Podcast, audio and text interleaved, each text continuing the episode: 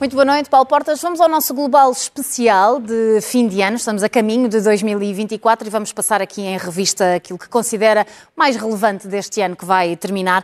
Começamos pelo líder do ano. Quem é este homem e o que é que ele fez para ser? Começava por dizer às pessoas: espero que tenham tido um bom Natal. Exatamente. E que o próximo ano seja bom. Mas uh, este balanço sobre 2023 obviamente obedece a uma escolha que é a minha sobre factos. Haveria outros que considero relevantes. Eu, se nós nos lembrarmos bem do início do ano, qual foi o maior problema vivido em muitas economias, incluindo a nossa? A inflação. Nós estamos perto de vencer o desafio de fazer baixar a inflação, embora com custos, como todos sabemos. Quem o fez, em primeiro lugar, é este senhor, Trata-se do presidente do Banco Central americano, que, indiferente às críticas, seguiu o que os manuais dizem.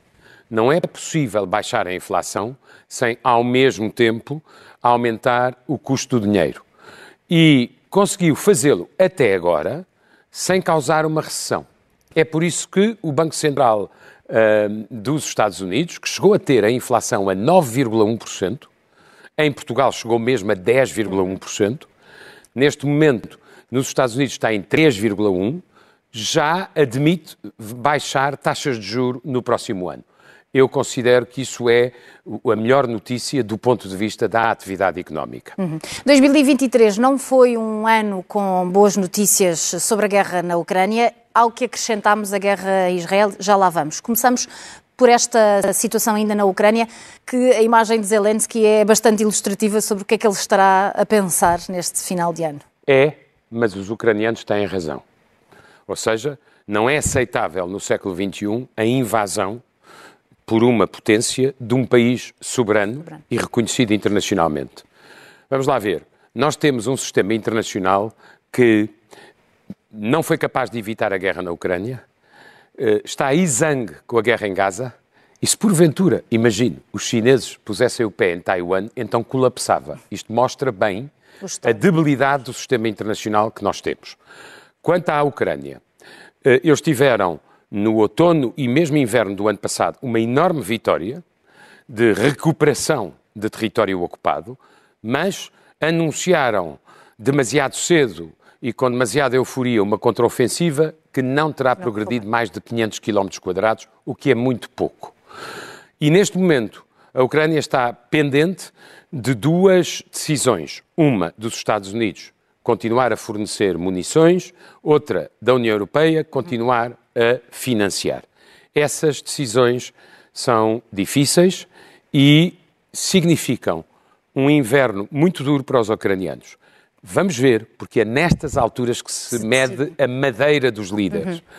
E eu acho que os ucranianos resistirão, mas chama a atenção para a, a, cobardia política que, tanto em Washington como em Bruxelas, mercê de figuras individuais e em concreto, num caso Trump, noutro caso Orban, estão a dificultar imenso a vida de Zelensky e a facilitar a de Putin. De Putin. Vamos falar com certeza deste conflito muitas vezes em 2024 e também uh, sobre o que começou em outubro por causa do ataque.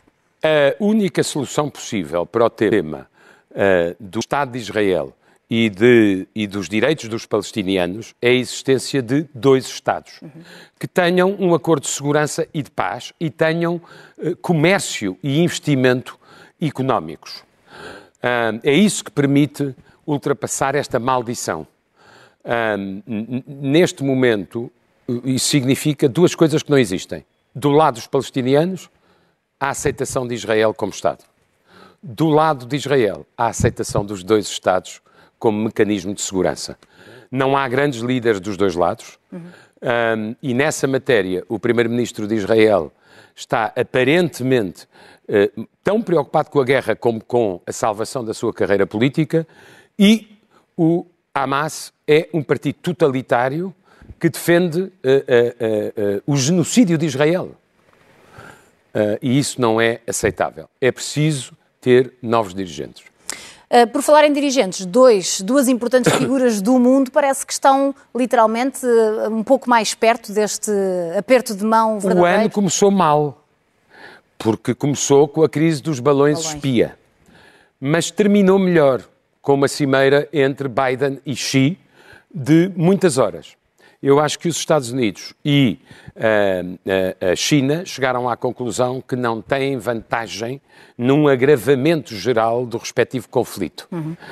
E um, ele está essencialmente circunscrito às questões de tecnologia sensível, onde os Estados Unidos querem ganhar tempo para recuperar a liderança, e a China tem problemas económicos internos sérios, uhum.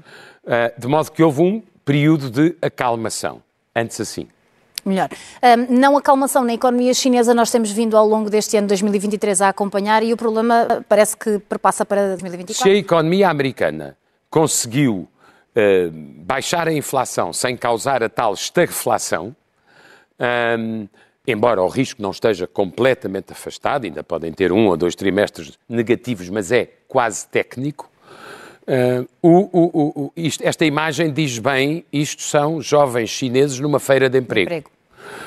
Um, quatro problemas na economia chinesa que são estruturais. O primeiro, a crise do imobiliário, são dezenas de milhões de apartamentos que não se vendem.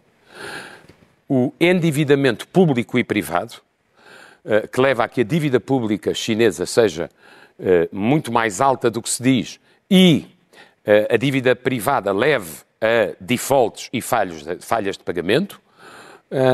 O terceiro tem a ver com o desemprego jovem, entre, segundo eles, os 16 e os 24 anos, deixaram de publicar estatísticas. E, finalmente, a questão demográfica. A China começou a envelhecer. E isso gera não um problema, como na Europa, de Estado de Providência, mas gera um problema de competitividade económica. Uhum.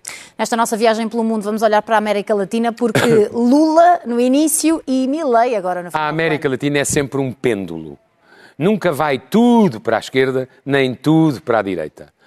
Grande, a grande lição é do Chile, que é a melhor economia da América Latina e a mais próxima dos níveis europeus.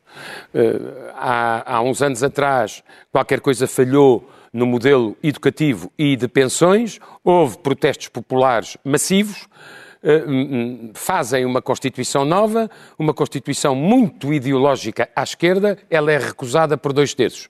Vem a direita, da direita, e decide que fazer uma Constituição não é fazer um documento para todos, é impor uma ideologia. O mesmo erro.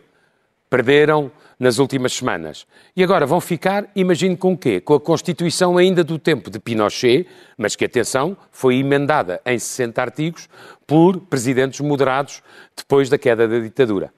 Uh, é, é, é, o sinal claro da América Latina. Não, uh, uh, as revoluções não acontecem e o radicalismo não leva a coisa nenhuma. Uhum. Milley, o último, Uh, uh, já mudou bastante, de bastante de ideia, já não, quer já não quer dolarizar a economia porque não há dólares, já não quer extinguir o Banco Central, já não é inimigo da China e está a fazer um ajustamento duro porque a Argentina está à beira do seu, se me não engano, nono default. Olhamos para a África por causa da relação das ex-colónias francesas que é preocupante? Eu acho que em África o que é preocupante é que tenha desaparecido o consenso da União Africana que tinha levado a estabelecer este princípio. Não se reconhecem governos saídos fora da Constituição e, portanto, não se reconhecem golpes de Estado militares. A verdade é que nos últimos três anos, uma parte da África voltou aos golpes de Estado. Foram sete. E só este ano foram mais três. E um, um, têm de comum dois pontos. Uma, um ressentimento em relação à França e a ajuda óbvia, na grande maioria dos casos, do antigo grupo Wagner e da Rússia para tomar o lugar da França em África. Olhamos também, eh, não numa viagem pelo mundo, mas especificamente para um dos acontecimentos do ano 2023, a coroação de Carlos III. Um balanço de um ponto de um A coroação de, um de Carlos III foi um êxito porque cumpre a tradição. E a tradição para os ingleses é um assunto muito importante. Sim. Tal como a inovação e a diversidade. Um, quando nada parece funcionar no Reino Unido, já veremos, uhum. funcionou a tradição, a continuidade. e um, Carlos III teve um início mais favorável do seu, reinado, do seu reinado do que muitos antecipavam.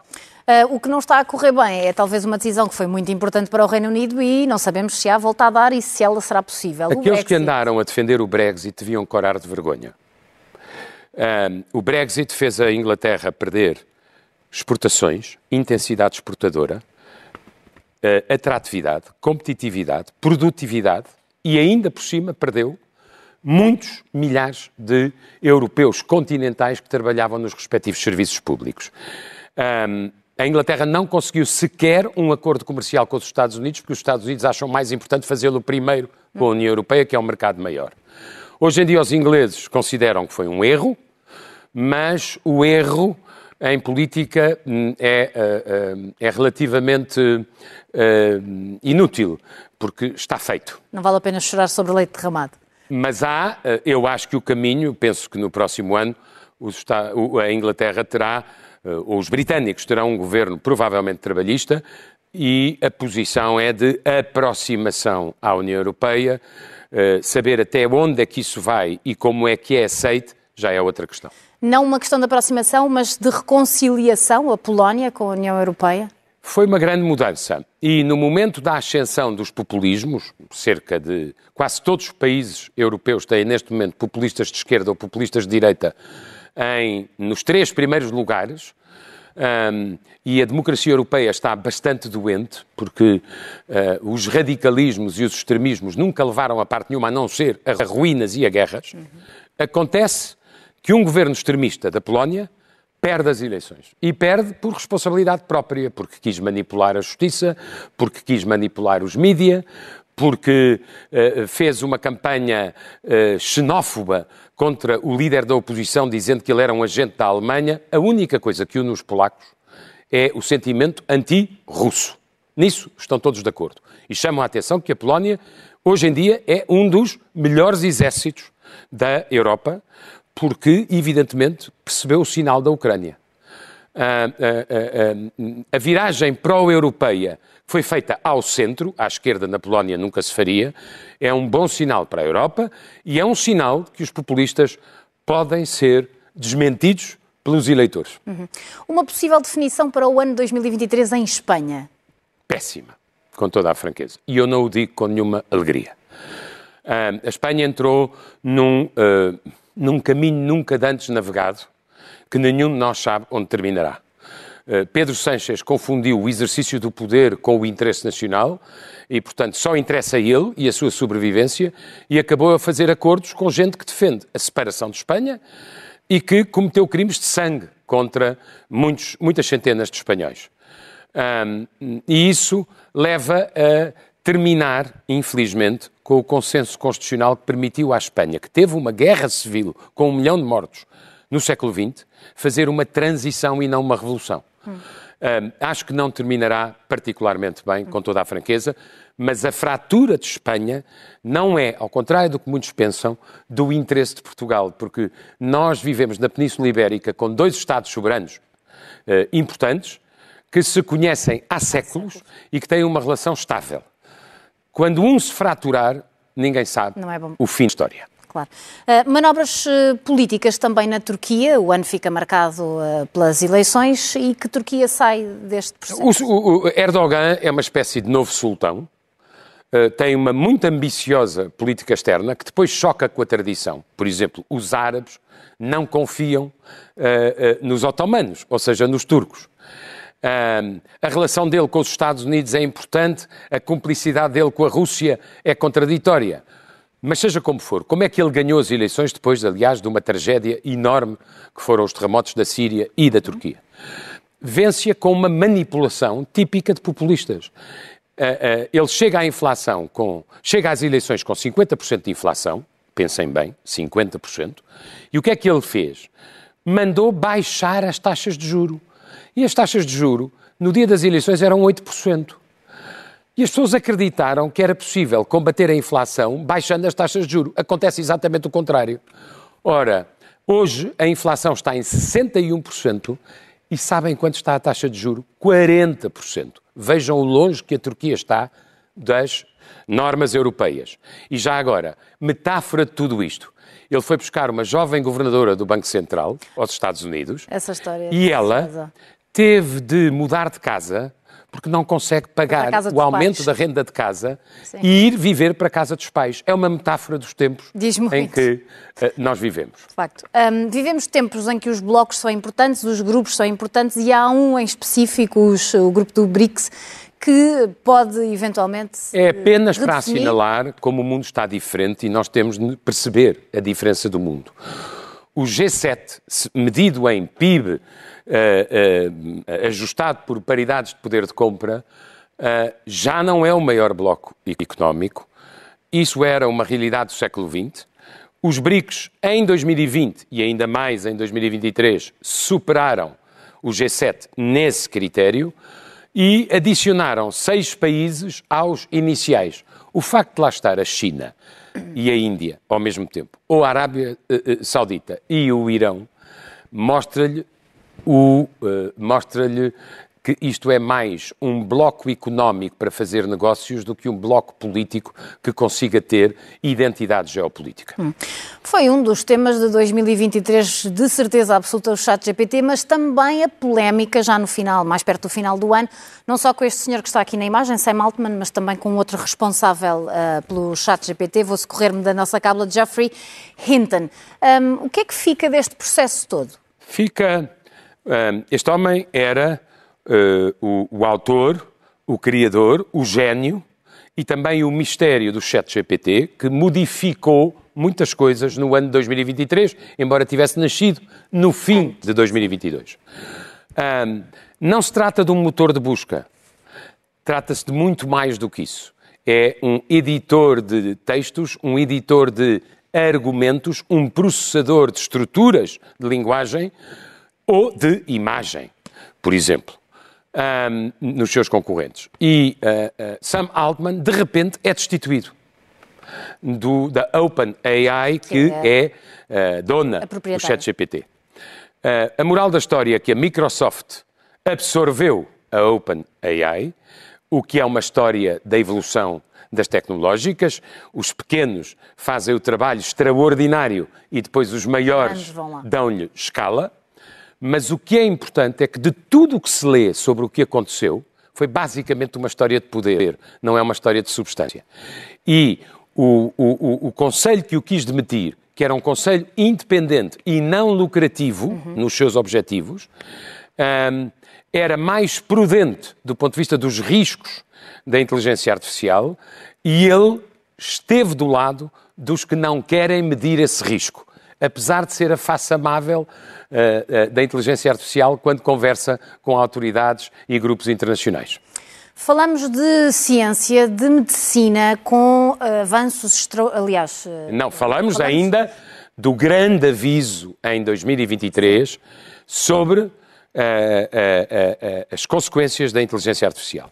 Houve um manifesto pela pausa da inteligência artificial, parar para pensar antes que isto fique fora de controle. Há muitos países a tentar fazer regulações. A União Europeia, por exemplo, não tem nenhuma ferramenta relevante uh, em matéria de inteligência artificial, mas já tem um Está regulamento. Está a tratar, sim. Uma coisa muito europeia. Os Estados Unidos fizeram uma regulação a meio caminho entre a autorregulação e a possibilidade de, em certas circunstâncias, o Estado uh, uh, obrigar uhum. a mudanças. Um, os chineses acham que a inteligência artificial tem que obedecer aos critérios socialistas do regime, é assim que a lei chinesa diz, mas seja como for, qual foi o grande aviso? Um dos cofundadores da inteligência artificial, considerado um dos pais da inteligência artificial, Geoffrey Hinton, Hinton, que era da Google e que se demitiu para poder falar livremente. O que é que ele diz? E eu acho bastante importante que a gente pare para pensar. É que a inteligência artificial pode dissolver a diferença entre verdade e mentira, pode uh, uh, uh, criar uma inteligência superior à dos humanos, e ele diz: o problema é uma inteligência superior à dos humanos ser manipulada por pessoas más, por pessoas de mau caráter e de má índole. E isso pode transformar, sobretudo as democracias, num mar de desinformação. E, e, e, essa é talvez a minha meditação uhum. neste ponto. Cuidado, estou a falar para os nossos telespectadores, cuidado com uh, a ideia de que não há diferenças entre a verdade e a mentira. Sim. Isso acaba com a racionalidade de qualquer discussão. As pessoas hoje em dia, cada vez mais, já não querem saber o que se passou, o que aconteceu e porquê. As pessoas já só querem ler, ouvir e ver coisas que confirmem o seu preconceito anterior. E assim não há democracias.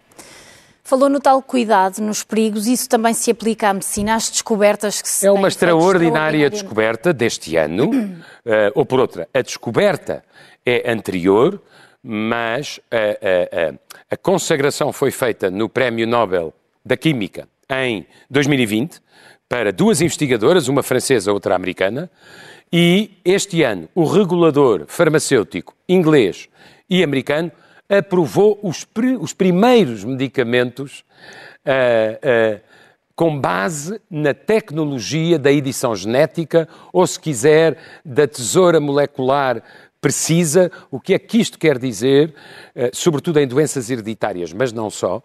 Trata-se de ir ao ADN, ao, ao genoma, identificar quais é que são ou qual é que é o gene que sofreu uma mutação perigosa ou que pode promover a continuidade de uma herança genética uh, com eh, doença uh, e, um, ehm, e procurar com muita precisão fazer a sua substituição por um elemento saudável. Um, ehm, isto tem extraordinárias possibilidades na medicina para curar algumas doenças. Nós estamos no início da arte. Eh, mas mais uma vez os americanos e os ingleses despacharam-se e pode ter problemas éticos muito sérios, começarem entidades e pessoas a brincar uh, como se fossem Deus. Deus. Uh, mas tudo isto é regulável e eu acho que, tal como com o RNA mensageiro, que nos permite estar aqui, ou seja, a vacina contra o Covid, uhum. foi uma tecnologia nova, atenção à sigla CRISPR, porque são estas edições genéticas destinadas a procurar eh, melhorar as circunstâncias de quem tem uma doença hereditária ou, uh, eh, um, ou, determinados, uh, ou determinados elementos genéticos que conduzem ser... a, a, a sofrimentos muito grandes. Vamos entrar no capítulo Portugal, começando pela melhoria, e aqui é um ponto de interrogação. É para mim uma melhoria que a dívida pública portuguesa se esteja a aproximar dos 100%. É evidente que a consolidação orçamental foi feita com base em cativações e que as cativações têm um limite, Sim. como se vê pelo estado da saúde ou pelo estado da educação. Uh, é evidente que a inflação, parece perverso, mas é verdade, ajudou à redução da dívida, uh, mas agora que a inflação está uh, mais controlada, em Portugal 1,6 em termos internos, 2,1 nos termos comparáveis com a zona euro, um, vai ser preciso crescer acima da média europeia para reduzir a dívida. E isso significa um grande desafio que este governo não foi capaz de resolver. Uma coisa é ter política financeira, eu posso discordar dos métodos, mas estou de acordo com a redução da dívida e a existência de um superávit. Isso é bom para Portugal. Que o rating de Portugal seja melhor é bom para nós todos. Outra coisa é que não há política económica e eu só vejo destruir fatores de competitividade. Não os vejo substituir por nenhuma forma de uh, atração de competitividade e de investimento para Portugal. Vai ser preciso crescer mais, portanto, ser mais competitivo, ter mais criatividade na política económica, que neste governo praticamente desapareceu. Podemos fazer alguma relação com o dado que o Paulo Portas quer sublinhar a seguir, a idade média dos portugueses? Este é talvez o nosso maior problema. Nós temos muita dificuldade em discutir o que é que fazemos na demografia, o que é que fazemos na inovação, o que é que fazemos na poupança. Um, e, uh, uh, objetivamente, a demografia tem este dado. Este ano, 2023, Portugal, os portugueses têm como idade média 47 anos. Consequências disto? Um problema no sistema de pensões não temos ativos suficientes para pagar uh, tantos reformados que, graças a Deus e à uh, uh, inovação, vão viver muito mais anos. Problemas no sistema de saúde, que não está virado para doenças crónicas, por exemplo, as demências. e há o, o, nível de apoio com qualidade aos idosos é relativamente modesto em Portugal. Problemas na força de trabalho. O maior problema que muitas empresas sentem é a escassez de recursos. Uh, e, portanto, isto implica ter uma discussão não demagógica, não por tweets, sobre como gerir a questão da imigração, como uh, escolher a imigração em vez de sermos apenas escolhidos. São uh, temas muito sérios que vão mudar a nossa forma de vida e também um, não se esqueça que as pessoas mais velhas em Portugal já são a maioria do corpo eleitoral em Portugal. Por falar em corpo eleitoral, facto do ano, podemos dizer, a demissão de António Costa e a reviravolta que. Pois não há dúvida nenhuma. Há uma única coisa que a gente pode ter a certeza. No próximo ano, em uh, uh, 2024, um, António Costa deixará de ser Primeiro-Ministro de Portugal. E, um, e, essa é uma mudança muito significativa. Um, eu acho que, basicamente, o governo colapsou porque António Costa acabou por ser a 14 demissão em menos de dois anos. Quando ele teve maioria absoluta, fez o seu pior governo, transportou para dentro do governo os conflitos do partido e nós chegamos às eleições com a maior carga fiscal de sempre e níveis de insuficiência e, às vezes, não resposta nos serviços públicos que são um, inimagináveis. A conferência do, do, o problema do clima, a conferência do Dubai foi melhor do que se dizia, chegou a acordos que são importantes, uh, fixou a noção de uma transição justa e equitativa uh, para uh, a alternativa aos combustíveis fósseis, e agora vêm duas conferências, a 29 e a 30, uma em Baku, que tem basicamente a ver com o financiamento aos países do Sul e sua transparência para poderem fazer a transição energética. E a seguinte, na Amazónia, que tem a ver com, sabendo nós, que temos que estar em um grau e meio apenas de aquecimento e já estamos entre 2,4 e 2,9 e não estamos a conseguir reduzir, uhum. quais são as metas nacionais claro. de cada um? Era isto que, basicamente, eu escolheria sobre 2024. Eu Uh, uh, e, e, queria desejar aos nossos telespectadores um ano novo fantástico.